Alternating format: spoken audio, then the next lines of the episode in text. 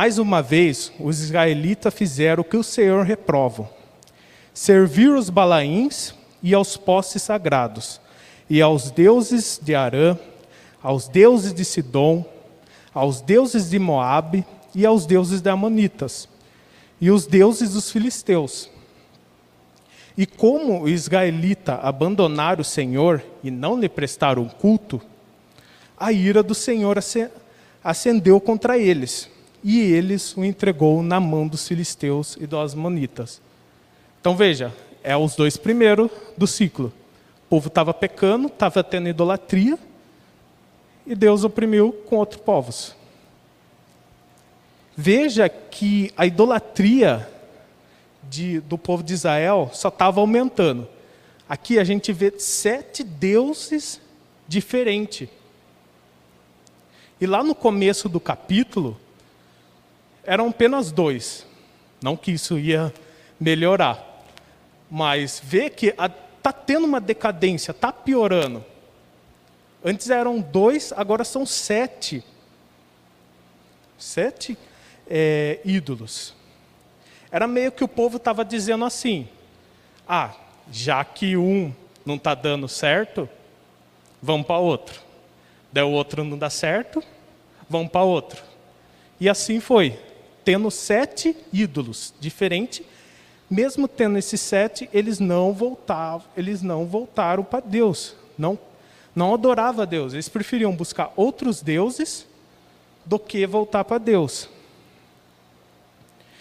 E, e é isso que acontece. Na nossa sociedade não é diferente hoje. Que às vezes um jovem ou outra pessoa fala assim: Nossa, eu gosto do, do louvor do gospel, do evangelho, eu gosto da pregação do espírita, eu gosto do, dos trajes do católico. Ah, vou formar uma nova religião aí. Pega de tudo um pouco, menos diretamente a Deus.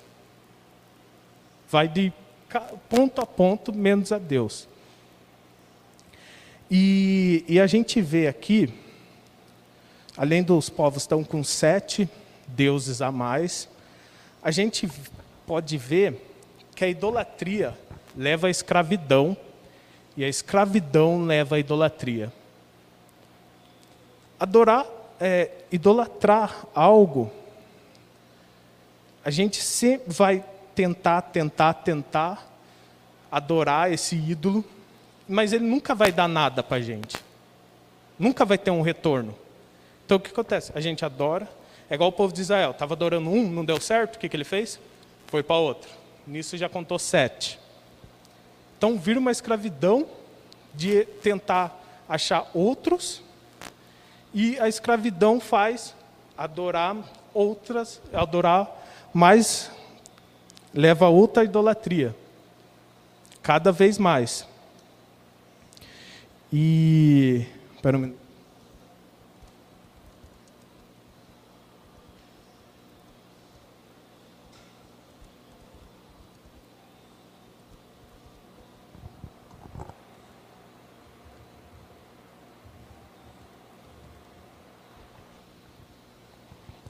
E nisso, pensando nisso, que a idolatria leva à escravidão, e a escravidão leva à idolatria, o Tim Keller ele vai falar um pouquinho sobre isso.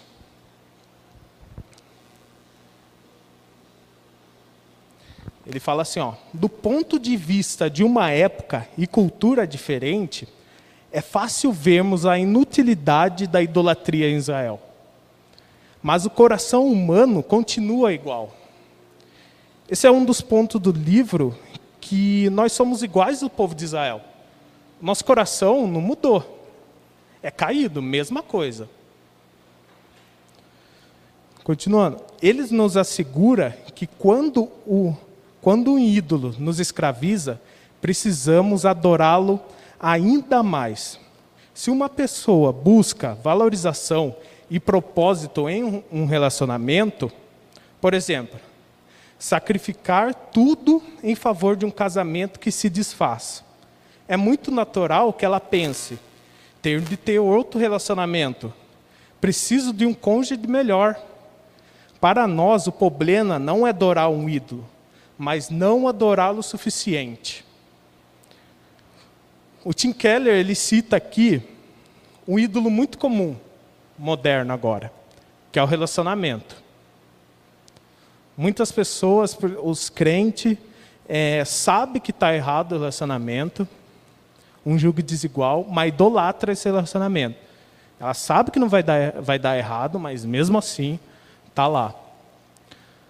E quando dá errado, ela, vez de voltar para Deus, ver que o que Deus quer para a vida dela, o propósito, não, ela fala o quê? Eu preciso de outro. Preciso de outro relacionamento, é, eu não estava dando o suficiente, aconteceu alguma coisa, acho que outra pessoa não era boa, então preciso de outra pessoa. Não volta para Deus. É, e isso que acontece. Idolatria sempre vai pedir mais e nunca nos entregar nada. E era isso que o povo de Israel estava fazendo. Cada vez mais eles estavam adorando os outros ídolos e não estavam recebendo nada, não estava mudando nada.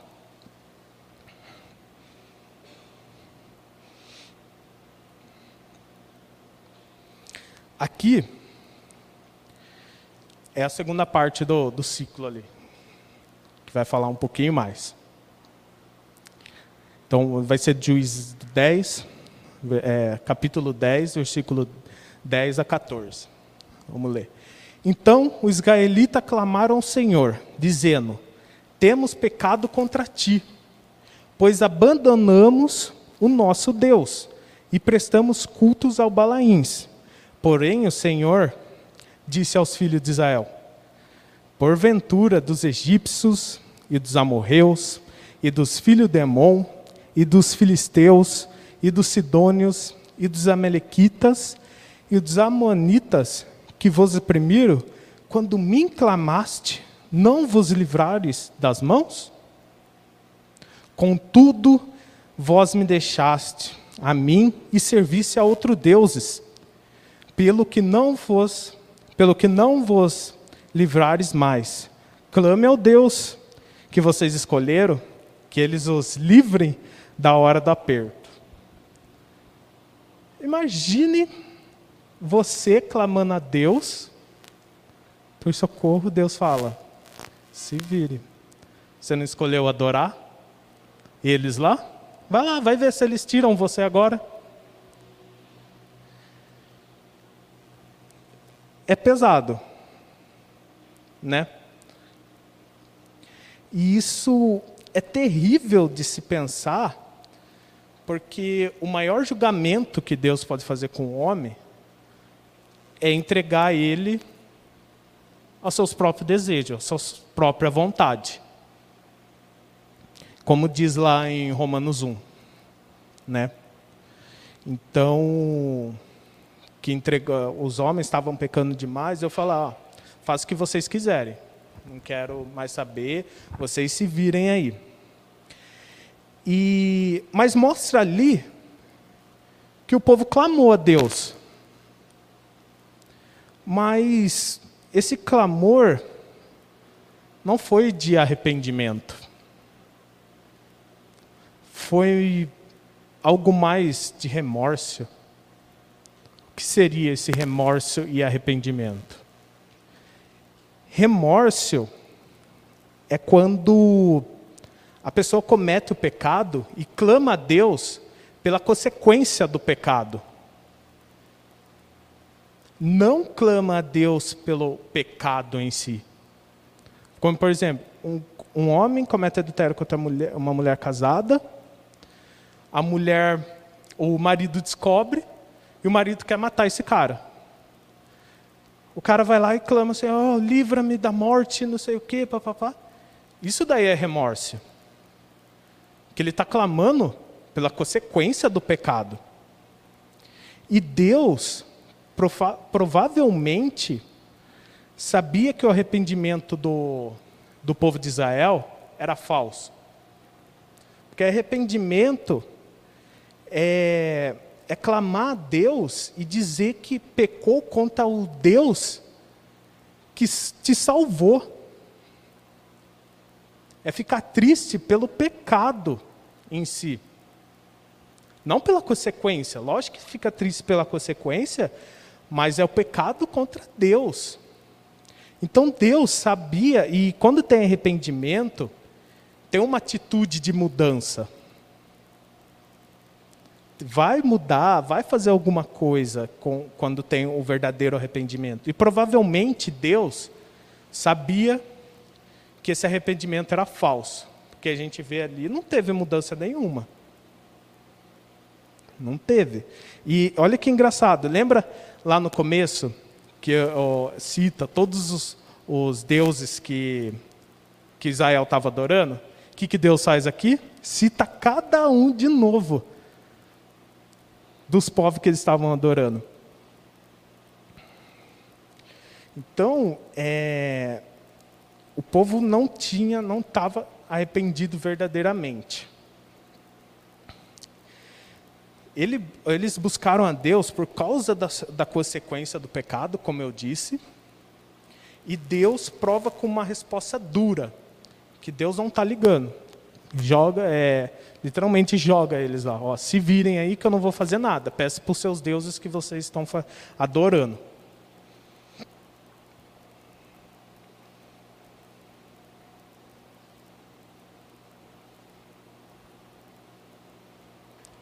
Nesse trecho, que é a continuação do, do ciclo,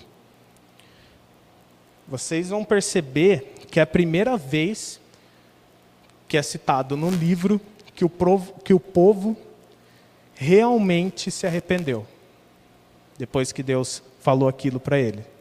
Não sabemos a qualidade desse, desse arrependimento, mas o texto vai dizer algumas coisas. Olha o que fala. Mas os filhos de Israel disseram ao Senhor: Temos pecado, fazes conosco o que achares melhor. Porém, livra-nos ainda desta vez, te rogamos. E tiraram os deuses alheio do meio de si e serviram ao Senhor. Então já não pôde ele reter a sua compaixão por causa da desgraça de Israel. A gente percebe nesse capítulo que Deus clamou, é, Israel clamou a Deus. E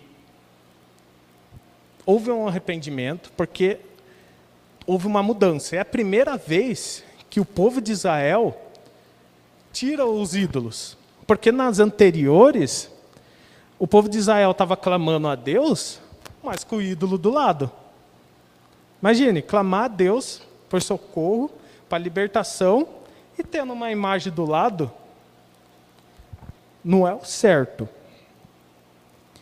E na anterior, um dos primeiros que começou para quebrar, mas não o povo em si, foi Gileade. Que ele foi lá, quebrou alguns, algumas imagens, mas o povo não ligou. Só ele que fez isso.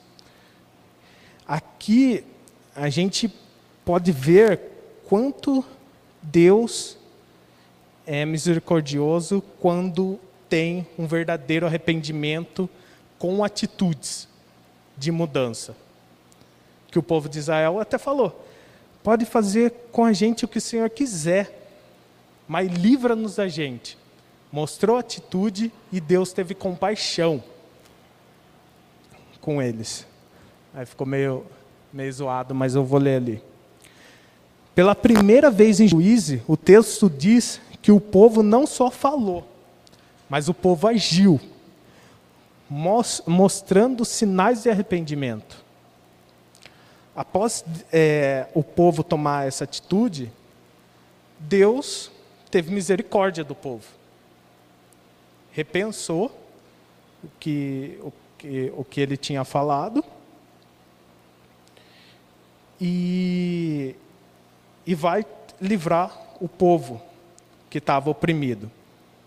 Eu coloquei essa imagem aqui da mulher adúltera para a gente lembrar como Jesus teve compaixão com ela, né? E estava sendo é, e a gente pode meditar, né? na nossa vida se o que a gente está tendo quando cometemos pecado, quando fazendo alguma coisa errada, se é verdadeiramente um arrependimento com atitudes diferentes ou é um é apenas um remorso com medo da, da consequência.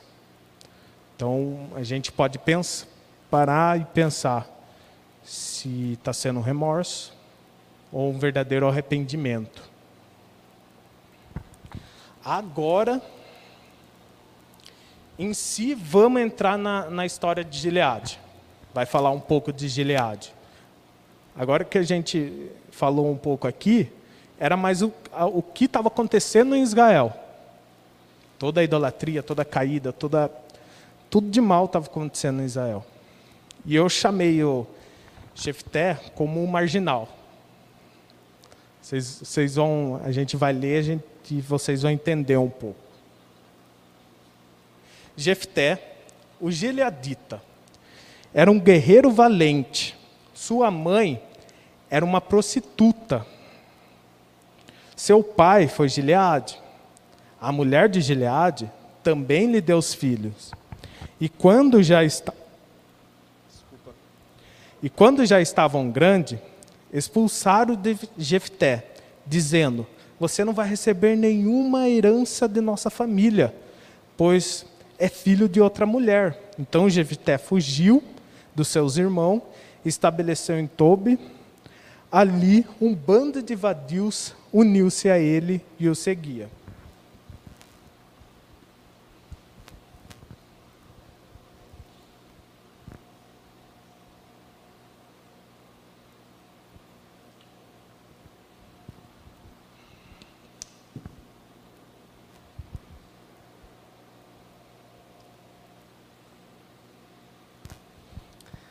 A gente vê que Jefté era filho de uma prostituta.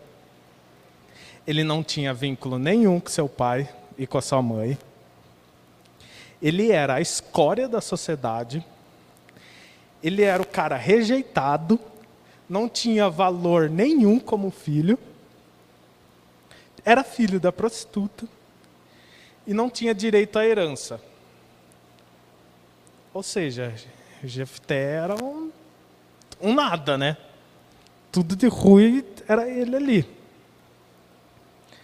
E.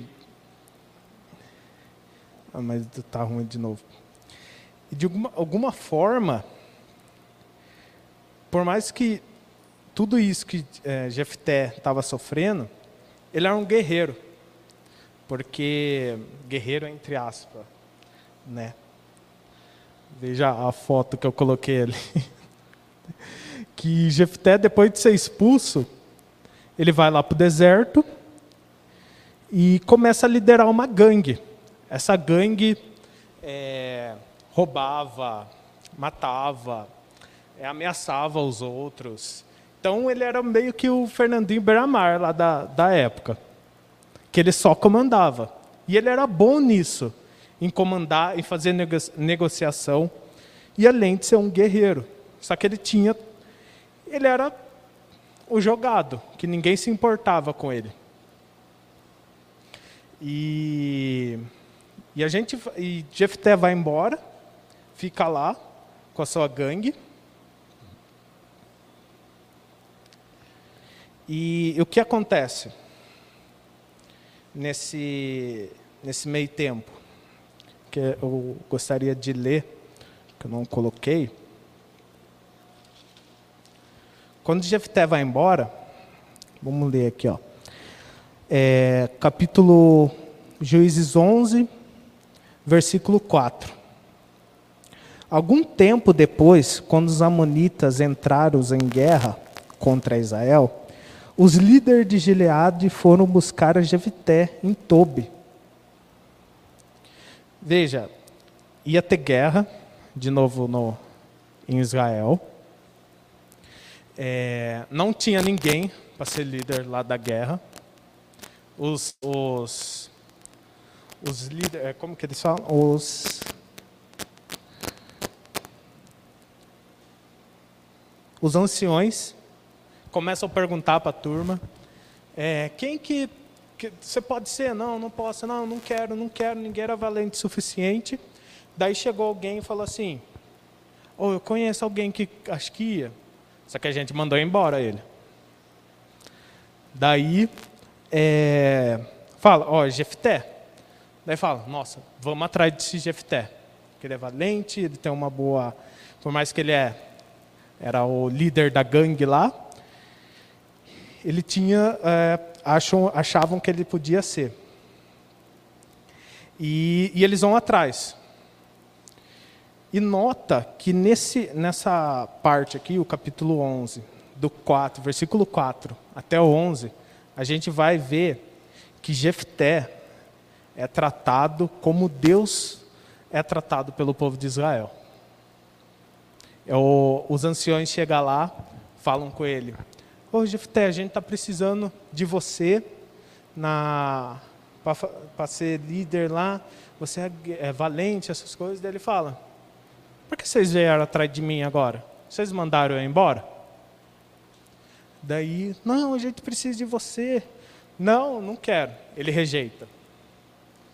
Daí eles falam assim, não, a gente precisa de você realmente. Daí ele fala assim, tá bom, eu vou, só que eles falam, ah, eu entrego a liderança para você, tal, da batalha. E ele fala, tá bom, eu vou. Só que eu quero, além de ser líder na batalha, eu quero ser rei. Eu quero ser senhor de vocês.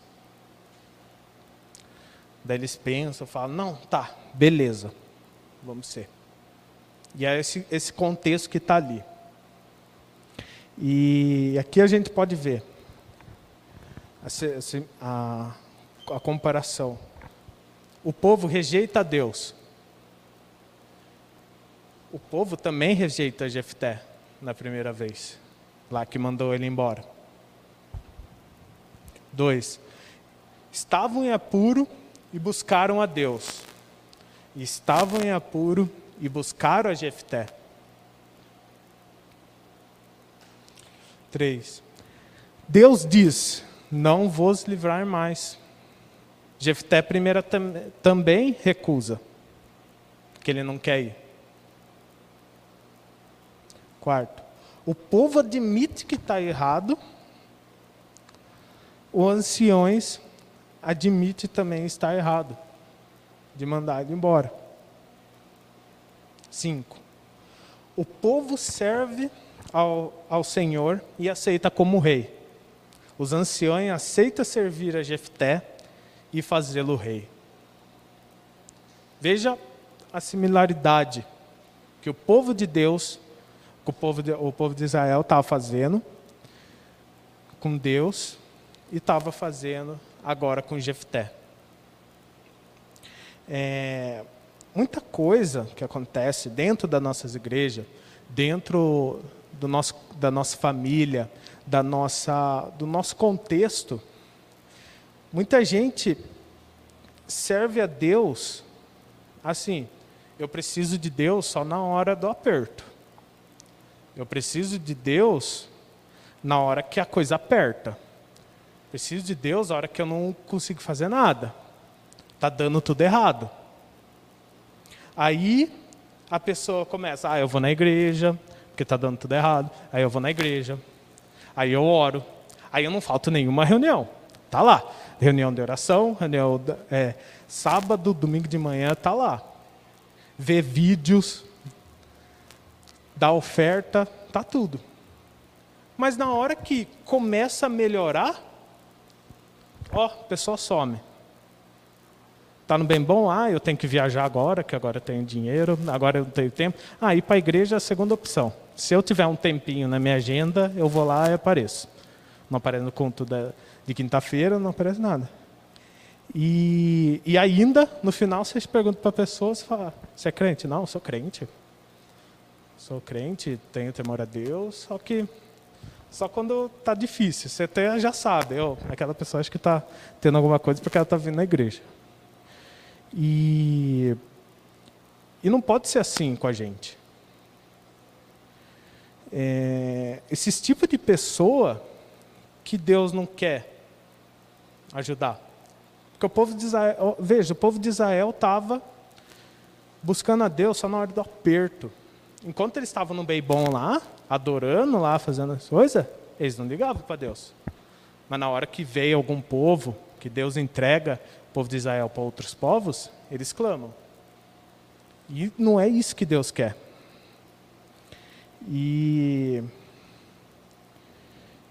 e Jefté, por mais que todas as coisas ruins que ele tem, a gente vai ver mais para frente, ele vai dizer uma, uma verdade. Que Deus, ele não pode ser apenas Salvador. Deus precisa ser Senhor das nossas vidas. Ele. Deus nos diz que para a gente. Eu, Deus diz que só pode ser Salvador quando Ele ser Senhor das nossas vidas. O, é,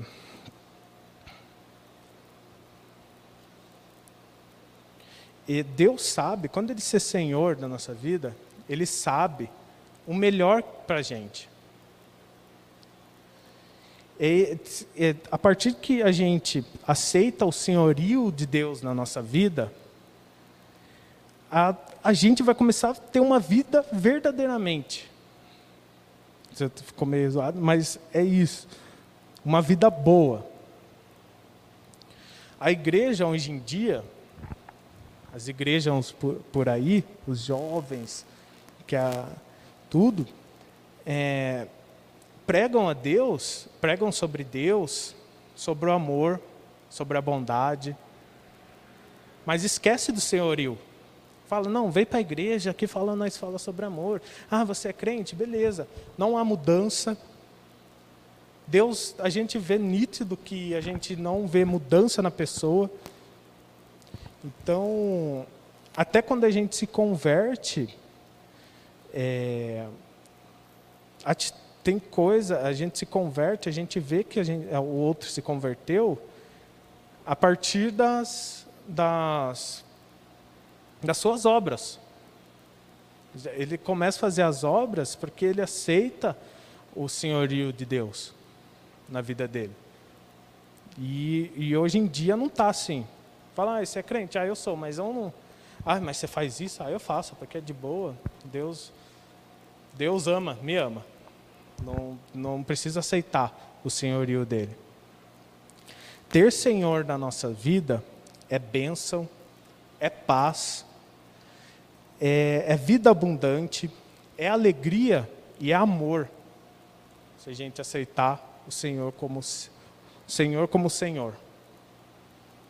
Então, Jefté nos mostra, por mais que as coisas ruins que ele vai fazer, ele mostra isso. Que no final ele fala: Eu aceito salvar vocês, mas eu também quero ser Senhor. E é isso que Deus fala. Eu sou seu Salvador, mas também eu quero ser Senhor das suas vidas. E nós temos buscado a Deus apenas na hora do aperto? Só uma, uma, uma pergunta para a gente refletir. Aqui a gente vai ver um pouquinho mais do, do caráter do, de Jefté, que ele gosta de negociar. É, vai mostrar que Jefté conhece a história de Israel. É, Jefté fala assim, não, vamos para a batalha. Ele aceitou, ele fala, vamos para a batalha. E o que acontece? Jefté fala assim, ó, mas antes de ir para a batalha, eu vou mandar uma carta para o rei inimigo. Ele vai lá e manda essa carta. E nessa carta, é, Jefté conta tudinho de, é, argumento por argumento, porque o rei está errado de invadir a terra de Israel. Ele, ele vai falar, o povo saiu do Egito, daí ficou no deserto, tudo. Ele vai falar tudo. Nisso mostra que Jefté conhecia a história de Israel, conhecia a história de Deus. Mas o caráter de Deus, Jefté não conhecia. Que a gente vai ver mais daqui a pouco. Que Jefté era sensacional, os argumentos que Jefté falava. Mas era só história. E o, o, o rei, ele não aceita. Ah, ah, os argumentos e vai lá, mesmo assim, faz a guerra. Num ato de negociar, um negociador, Jefté tenta convencer o seu inimigo de que a terra é por direito dos, dos israelitas. Israelita. Conhecia a história sobre Deus, mas desconhecia o caráter de Deus.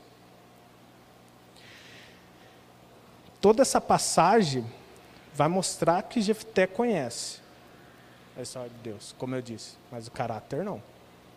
E esse foi um dos erros, um grande erro de não conhecer o caráter de Deus que Jefté cometeu.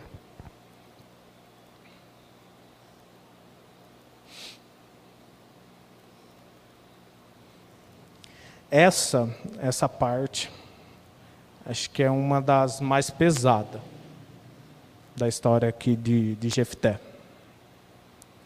Jefté estava perdido, e o texto vai dizer: Então o Espírito do Senhor se apossou de Jefté, esse atravessou Gileade e Manassés, passou por Bispá de Gileade, e daí avançou contra os amonitas. E Jefté fez esse voto ao Senhor: Se entregares os amonitas nas minhas mãos, aquele que vier saindo da porta da minha casa ao meu encontro, quando retornar da, da vitória sobre os amonitas, será do Senhor, e eu oferecerei em holocausto. Ele está dizendo aqui holocausto, que podia ser animal, podia ser pessoa, qualquer um que sair da porta dele lá, é o que ele ia sacrificar. E uma das coisas, vocês perceberam que Jefté não foi escolhido por Deus? Nenhum momento falou, Deus levantou Jefté. Não, Jefté foi escolhido pelos anciões. Ele estava fazendo as barbaridades dele lá. Os anciões que foram atrás. E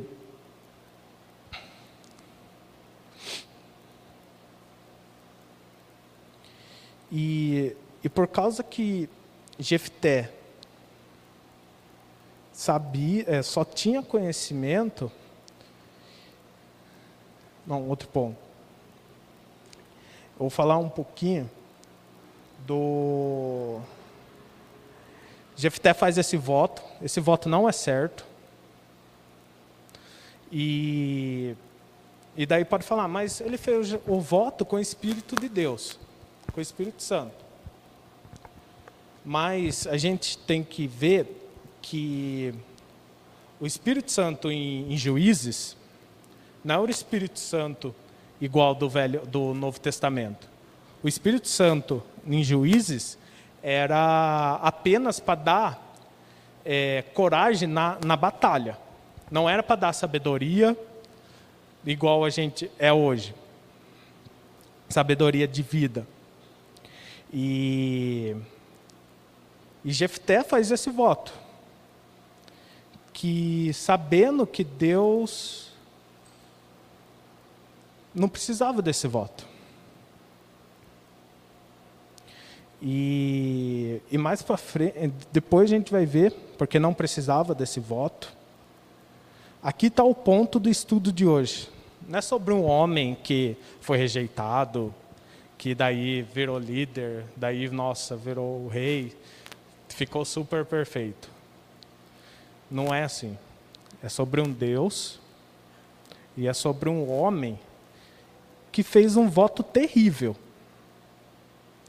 Que Deus, se ele fala ali qualquer coisa, que Jefté fala, qualquer coisa que sair lá da, da porta dele, ele vai é, sacrificar, se for uma pessoa, Deus não aceita.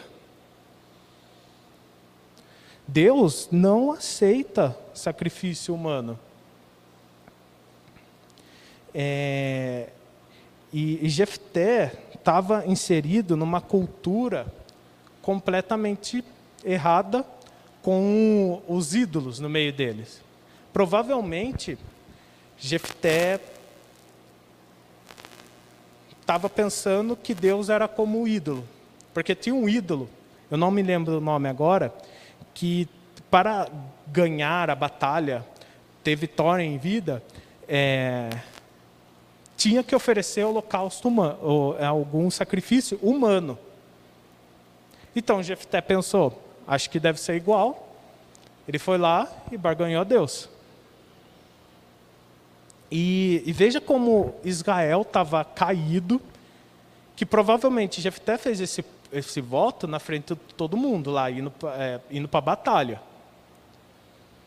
Jefté faz o voto e não tinha um lá para falar para Jefté que Deus não aceitava isso.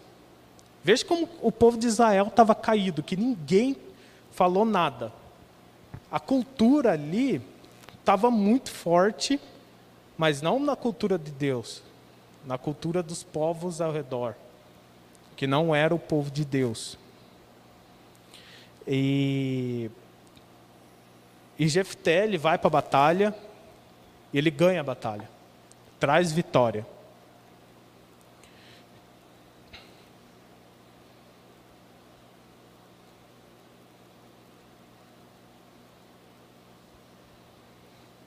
E Jefté chega lá na sua casa. Vamos ler.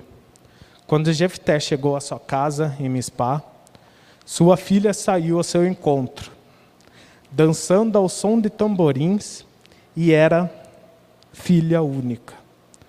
Quando a viu, rasgou sua veste e gritou: Ah, minha filha, estou angustiado e desesperado por tua causa pois fiz ao Senhor um voto que não posso quebrar.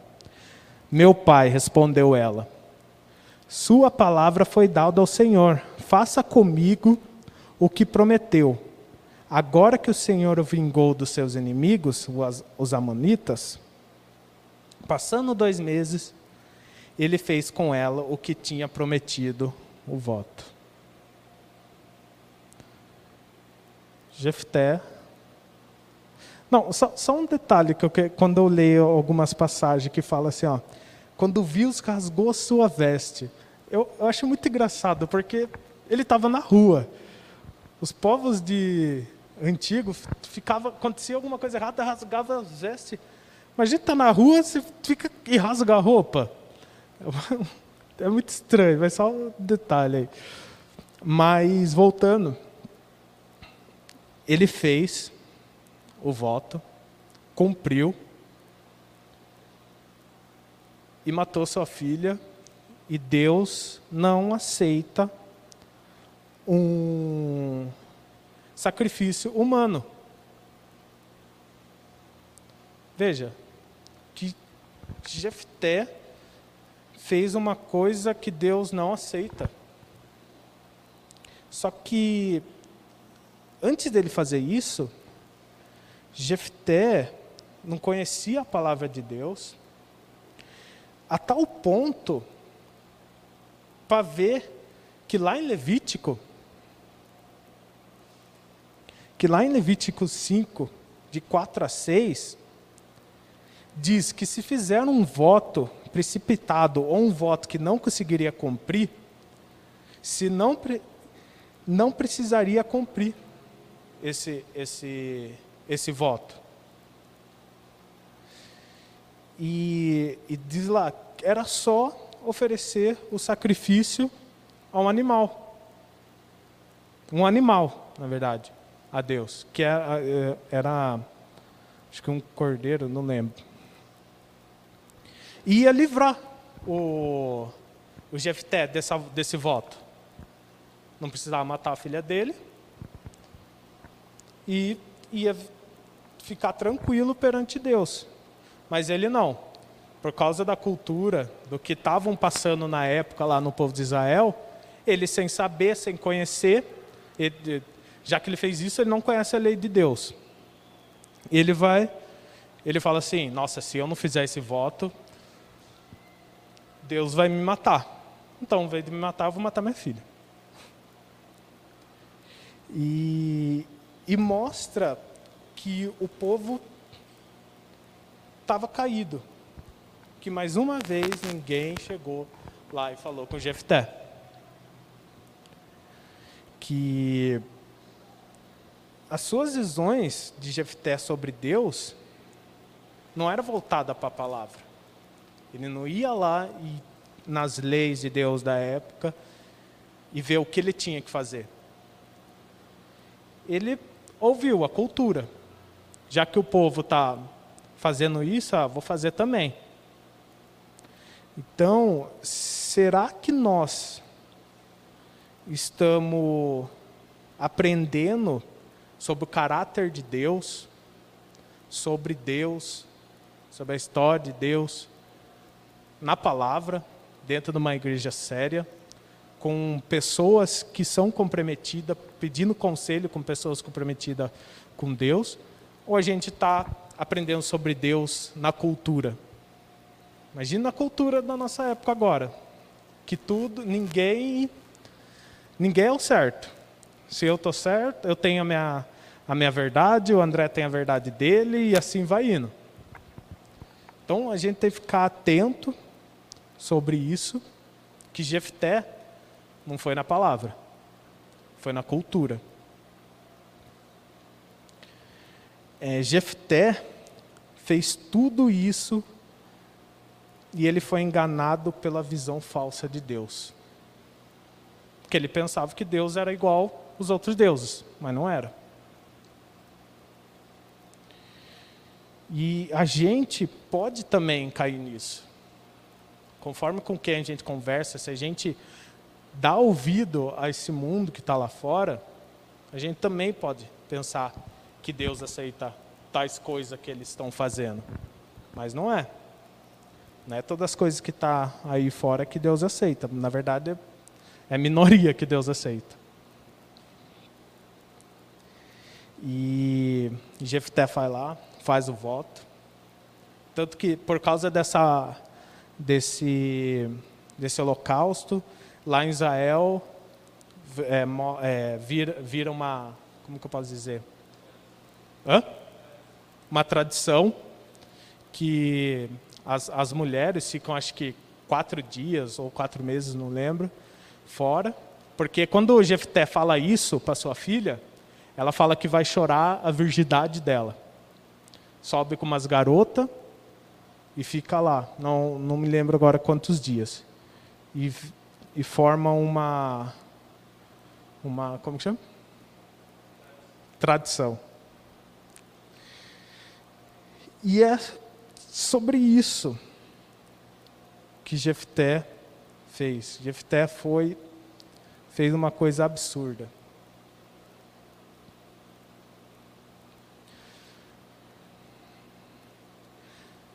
E para encerrar, já não bastava as coisas pesadas que Israel estava fazendo, que Jefté fez. Teve uma guerra civil entre eles entre os irmãos, o povo de Israel. No capítulo 12 vai dizer assim que os, a tribo de Efraim, eles ficam bravos, porque teve a guerra lá com Jefté. E eles falam, como assim vocês chamaram eu? Não, agora a gente vai tacar fogo em você, porque não chamaram. Eu ia ficar contente para não chamar para a guerra. E eles ficaram bravos. Vou tacar fogo em você, vou tacar fogo na sua casa, na sua família, tudo. E, e Jefté fala, tá bom, sabe? É, Jefté era de gangue, ele não, não deve aceitar, não, não recusa a batalha. Então Jefté falou, não, beleza, vamos para a guerra. Daí eles têm a guerra, e, é, e nessa guerra eles ficaram entre a margem do Rio Jordão E, e para diferenciar o povo, a tribo de Efraim e, e as outras tribos, o que, que eles fizeram? Eles colocaram uma palavra, que a palavra era. Deixa eu ver aqui. Shibolete. Quem não era da, da tribo de Efraim, falava Shibolete. E quem era da tribo de Efraim falava Sibolete. Então o que, que ele fazia? Chegava alguém, chegava não, acho que estavam lá na batalha, ah, quem é, fala Chibolete? Daí o cara falava, Chibolete, beleza, passava. Ah, fala Chibolete, Cibolete, pá, matava. E nisso, matou muito, muitos. E Jefté ganha essa batalha. É, imagine é, a gente, né? Se a gente for para a batalha, ficar perguntando, fala porta. Se você puxar o R, você vai morrer. então, era, acho que era mais ou menos isso.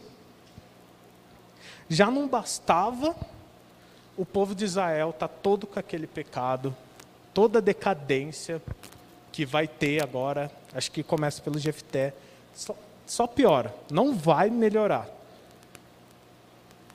é, juiz vai terminar numa forma bem pesada. E já não bastava isso, teve a desavença entre eles. Imagine Deus vendo isso. O meu povo se, se matando entre eles. E um ponto, vocês perceberam que nesse trecho Deus aparece muito pouco? Deus aparece pouquíssimo. Não fala muito Deus. E é isso mesmo, o povo de Israel estava esquecendo de Deus. Eles não ligavam mais para Deus. Se fosse um título essa pregação, seria Deus esquecido lá, povo de Israel, quase não é povo de Deus. Porque o que, o que eles menos faziam é, é adorar a Deus. E, e a partir dos outros capítulos, a gente vai ver que Israel só vai para o fundo do poço. Só vai. Então, no próximo capítulo da série aí, vejam que vai piorar. Tá? Que Deus abençoe cada um. Amém.